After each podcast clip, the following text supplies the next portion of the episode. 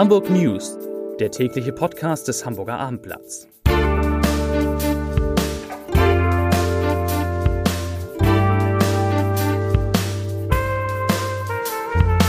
Moin, mein Name ist Lars Heider und heute geht es um eine neue Wahlumfrage für Hamburg. Also die Frage, wen würden Sie wählen, wenn nächsten Sonntag Bürgerschaftswahl wäre? Und diese Wahlumfrage, die macht der CDU Mut, obwohl sie nur drittstärkste Partei ist. Weitere Themen, Warnstreik, neuer Warnstreik am Flughafen, ein bewaffneter Überfall in einem Kino und ein Böllerwurf mit Folgen. Darum geht's gleich. Zunächst aber wie immer die Top 3, die drei meistgelesenen Themen und Texte auf abendblatt.de. Auf Platz 3 schockierend Schüsse im Holi-Kino. Auf Platz 2 nach Signa-Pleite Mieter müssen Passage putzen. Und auf Platz 1 ungewöhnlicher Erreger sorgt für viele kranke Kinder in Hamburg. Das waren, das sind die Top 3 auf abendblatt.de. SPD und CDU in Hamburg sehen sich angesichts einer aktuellen Wahlumfrage im Auftrag des NDR ein Jahr vor der Bürgerschaftswahl auf Kurs, wenn auch mit unterschiedlichem Ansatz. Die SPD-Landesvorsitzenden Melanie Leonhardt und Nils Weiland verweisen darauf, dass die Sozialdemokraten der Umfrage zufolge stärkste Kraft in der Hansestadt bleiben. CDU-Partei- und Fraktionschef Dennis Thiering betont dagegen, dass die Zustimmungswerte zur Arbeit des rot-grünen Senats deutlich gesunken seien, während die CDU an Vertrauen gewonnen habe. Er erwartet von der Bürgerschaftswahl einen echten Dreikampf und irgendwie haben alle recht, denn laut der Umfrage würde die SPD mit 30 Prozent weiterhin stärkste Kraft in der hamburgischen Bürgerschaft sein. Die mitregierenden Grünen kämen mit leichten Verlusten auf 21 Prozent, dicht gefolgt von der CDU die sich mit 20 Prozent deutlich über ihrem Wahlergebnis von gut 11 Prozent bei der letzten Bürgerschaftswahl bewegt. Und die AfD, die ist interessanterweise in Hamburg so schwach wie in keinem anderen Bundesland, wenn man die Umfragen vergleicht. Sie liegt nämlich nur bei 9 Prozent. Auch das ist fast eine, fast eine Verdoppelung zur Bürgerschaftswahl. Der Warnstreik des Lufthansa Bodenpersonals hat heute am Hamburger Flughafen für schwere Beeinträchtigungen gesorgt. Alle 23 geplanten Flüge der Gesellschaft sind ausgefallen oder handelt es oder fallen noch aus. Dabei handelt es sich um zwölf Flüge nach München und elf nach Frankfurt. Die rund 30 Flüge der Lufthansa-Tochter Eurowings, die sollten hingegen wie geplant starten. Das gleiche gilt für die Flüge der Lufthansa-Töchter Austrian und Swiss. Um 4 Uhr hatte das Bodenpersonal verschiedener Lufthansa-Gesellschaft die Gesellschaften, muss es heißen, die Arbeit niedergelegt.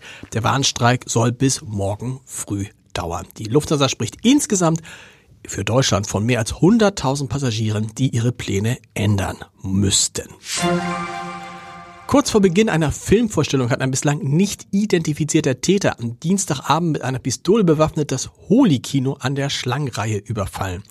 Er konnte mit erbeutetem Bargeld in noch unbekannter Höhe entkommen, wie ein Sprecher der Polizei sagte. Vor dem Überfall auf das Kino soll der Mann nach Abendblattinformationen auch ein vietnamesisches Café an der Eppendorfer Landstraße überfallen und dort auch geschossen haben. Bei der Tatwaffe soll es sich um eine Schreckschusspistole handeln. Die Polizei fahndete umgehend mit mehreren Streifenwagen nach dem Mann. Auch ein Hubschrauber war an dem Einsatz beteiligt und kreiste stundenlang über dem Gebiet. Und während ich diesen Podcast aufnehme, da ist der Mann, der Täter, immer noch auf der Flucht. Nach der Havarie eines Binnenschiffes in Wilhelmsburg soll der Frachter in der kommenden Woche gehoben werden. Wir gehen davon aus, sagt eine Sprecherin der, der HPA, der, des Hamburger Hafens. Wir gehen davon aus, dass mit der Bergung in der nächsten Woche begonnen wird. Diese wird vermutlich einige Tage in Anspruch nehmen. Nach Angaben der Umweltbehörde soll das Binnenschiff so schnell wie möglich geborgen werden, um die Belastung für die Umwelt so gering wie möglich zu halten. Das Binnenschiff Alster war, wie berichtet, am Dienstag aus ungeklärter Ursache im Blumensandhafen gesunken. Das 80 Meter lange Schiff hatte zum Zeitpunkt des Unglücks 3500 Liter Diesel und 1400 Tonnen Kaliumchlorid. Salz, also das ist Salz, gelagert. Die Feuerwehr sicherte die Unglücksstelle. Vorsorglich würden, wurden Ölsperren ausgelegt. Aber bei dem Unglück lief trotzdem Diesel ins Gewässer. Nach Angaben der Umweltbehörde wurden rund 5000 Quadratmeter Gewässer verunreinigt. Nach einem Böllerwurf während des Spitzenspiels gegen Gräuter Fürth hat der FC St. Pauli ein Stadionverbotsverfahren gegen den Werfer eingeleitet. Das teilte der Fußball-Zweitliga-Tabellenführer heute mit. Der Knallkörper war in der Nähe der Trainerbank explodiert. Und äh, Trainer Fabian Hürzeler hatte kurz nach der Partie gesagt, ich zitiere, tatsächlich habe ich Riesenglück gehabt, weil ich eigentlich noch hinlaufen und den wegwerfen wollte. Zitat Ende. St. Paulis Zeugwart stand in der Nähe und winkte kurz benommen, blieb aber ohne Verletzung. St. Pauli gewann gegen Kräuter Fürth 3 zu 2. Das haben wir noch in Erinnerung, in guter Erinnerung und verurteilte derartige Aktion natürlich auf das Schärfste.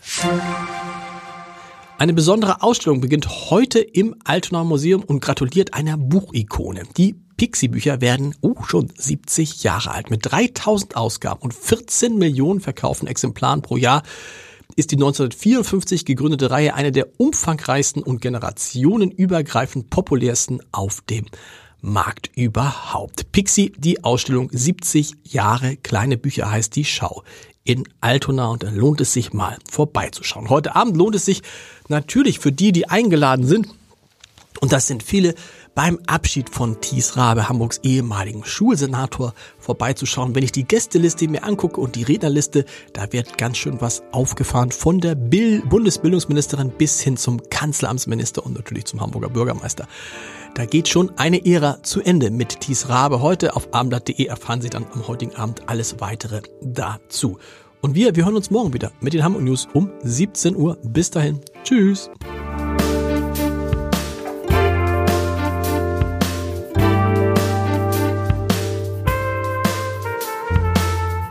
Weitere Podcasts vom Hamburger Abendblatt finden Sie auf abendblatt.de slash podcast.